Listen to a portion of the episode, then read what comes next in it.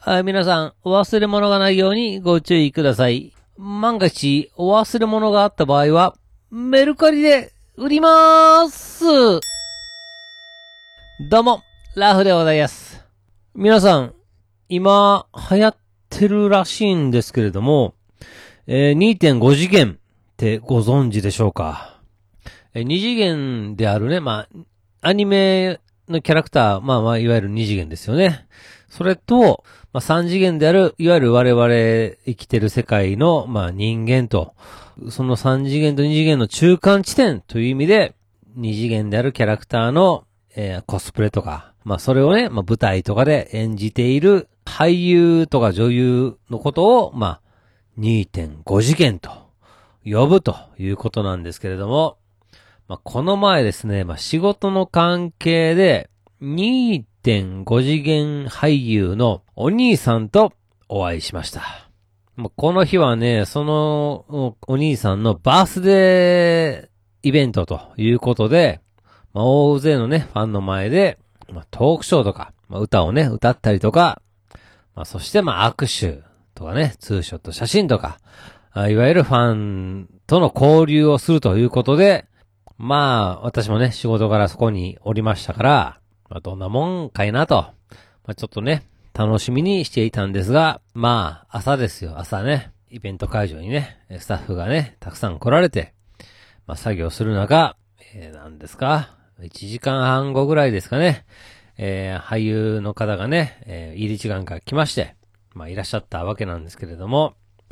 まあ私は、まあイベント会社さんの、ま、担当の方とお話をするぐらいで、まあ、実際ね、俳優さんと話をするような立場ではないんですが、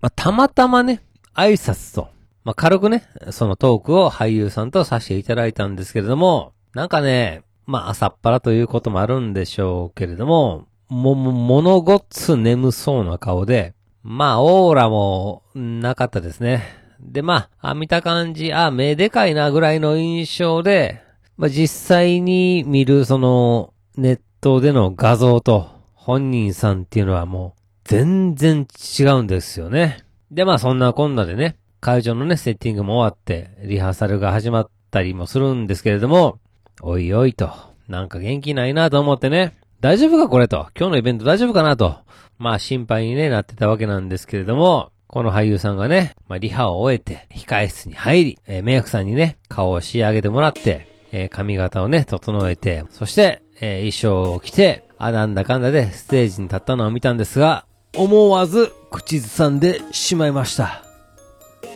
来ないに変わりますかね？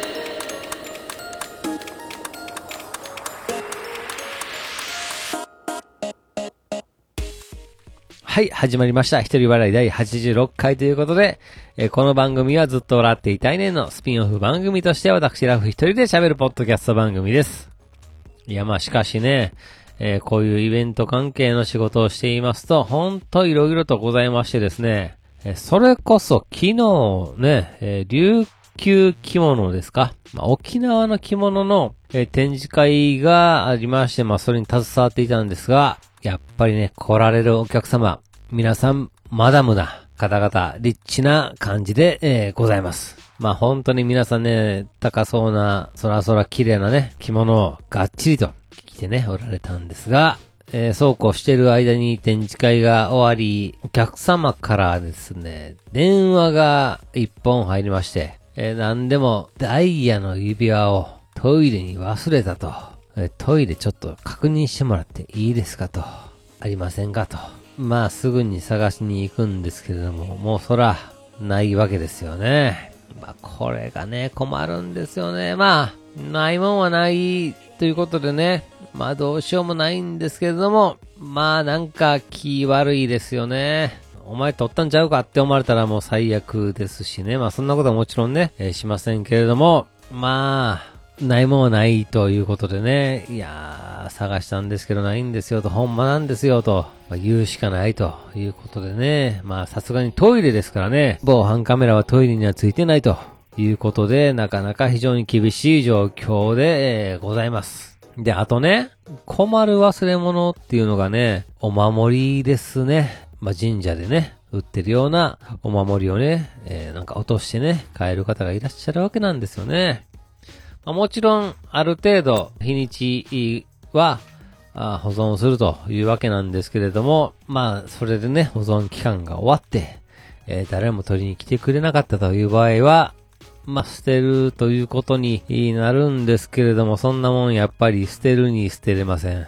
で、まあね、こんな忘れ物があって困ってるんですわ、ってね、先輩と、まあ相談したら、えー、そんなん関係ないやんと。保管期間が過ぎたら捨てたらええねんと。先輩、普通に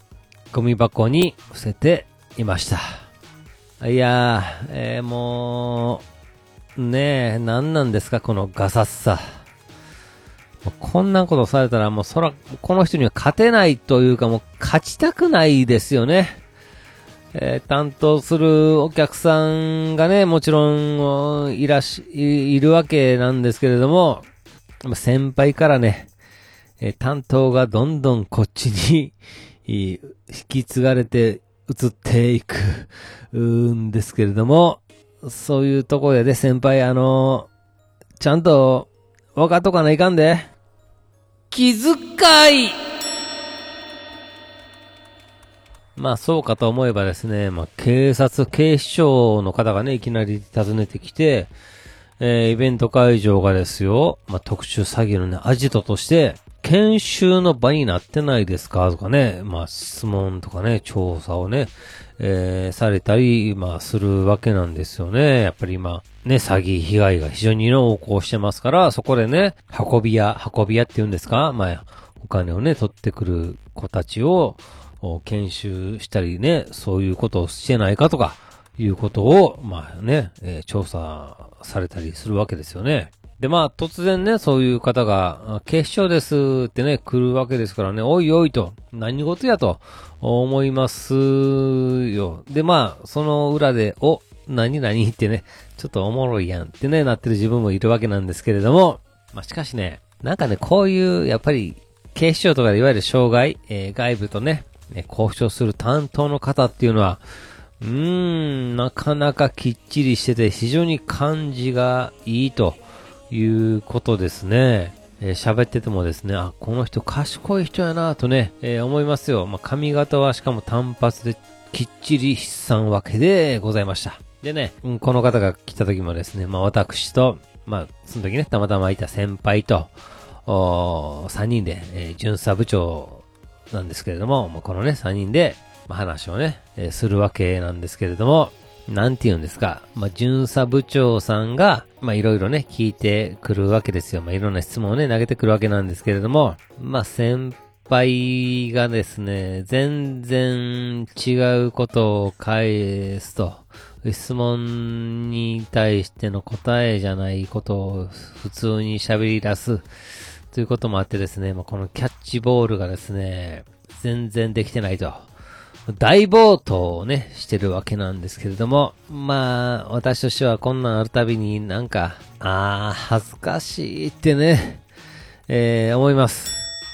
で、まあ、いろんなね、イベントがあるわけなんですけれども、この前、まあ、ライターと言いますかですね、ジッポのね、まあ、火をつけるジッポですよね。これのね、コレクターイベント、まあ、ジッポコレクターの方が交流し合ったり、えー、出店スペースでは、まあ、ジッポをね、えー、売ったり買ったりしておられまして、そしてね、ステージでは、まあ、ジッポのオークションがあったりで、まあ、世の中ね、この禁煙の方向で向かってますが、このジッポのイベントは非常に盛り上がっておりました。でね、イベントの数日前に郵便物が届きまして、まあ、送り主のところに、えー、ライターってね、書いてあったんですよ。で、なあ、ああ、ライターのイベントの関係の方やなと。あもしかしたら出店する人かなと思ってですね、まあ出店する方いろんな方がいらっしゃいますから、送り主を見てもですね、我々、まあ送られてきたものとしてはわからないわけですよ。でね、受け取ったからには、まあね、保管をしまして、まあイベントのね、当日に主催の方に、これ届いてますよというような形で渡すわけなんですけれども、このね、イベント終了近くに、この郵便物、うちと違いますよってね、えー、主催の方から返されたわけでございます。どういうこと？と思いましてね、まあ、送り状をね、よく見てみたら、まずね、住所が、もうほんまに微妙に違うんですよね。1の1の1やったら、その9の1の1とか書いてあるんですけど、その9の上の部分がほとんど見えないから、まるで1の1の1に見えるというようなことで、で、しかもね、ビル名、会社名も非常に似てるんですよね。例えばね、会社名がスライムキングとか言ったら、えー、送り当てが、ま、スライム王子みたいなね、ことを、まあ、そ、それぐらい、まあ、ほとんど似てるような状態なんで。それはまあ、これやったら、まあ、届いてしまってもおかしないかな、というようなことだったんですよ。まあまあ、ただね、その、ライターって書いてあるから、一体どういうことやと思って、よう見てみたら、その上に、出版社の社名が書いてあるわけですよ。ねえ、そうなんですよ。これね、ライターって物書きのライターってことだったんですよ。いやいやいやいや、ちょっと待ってと。このタイミングでこんなことあると思いまして、で、よう見てみたらね、化粧品のサンプル在中とか書いてあるわけですよ。ああ、はあ、はあ、なるほどと。このライターの方、化粧品のサンプルをね、雑誌でどんな感じやったとか、あ、書いたわけやなと思いましてですね。いや、しかしこの、郵便物、まあ、どないすんねんと思ったんですが、まあ、受け取ってしまったし、まあ、捨てるわけにもいかない。えー、さらに、ちょっと中見てみたいけど、さすがに開けるわけにいかないと。ちょっと生殺しの状態ですよ。でね、さすがに、これを知らん顔して捨てたらバチ当たるんちゃうかと思う反面、ちゃんと届けたら、神様が見てて、ええことをしとるかなということで、もしかして、ええことが返ってくるんちゃうかとか、まあそんなね、子供みたいなね、えことを考えたりしてしまったわけなんですけれども、宅急便のね、会社に、電話をしまして、えこれ間違ってるよと、違うとこに届いてますよと言ったら、偉いもんですね。すぐに取りに来ましたね。まあ、スーパーの店員がね、天ぷら弁当に割引シールを貼った途端に来るおばさん並みの勢いがありました。まあ、いろいろありますわ。まあ、あと衝撃的だったのは、中国の人たちを対象にしたオークションがありまして、まあ、その時すっげえね、多くの中国人の方がね、このいらっしゃったわけなんですが、それがね、一人、タバコをこうね、えー、吸いながら、リンゴ一個をね、丸かじりしてるおっさんがいまして、いやいやいやいやと。お前、それ、それはさすがにどっちかやろと。リンゴとタバコは同時にすることではないやろと。いや、やっぱ世の中すげえなと。すげえそんなと、感心しながら見てたんですが、この灰皿にですね、吸い終わったタバコと、食べ終わったリンゴを一緒に捨てておりました。いやいやいやいや、もう、デリカシー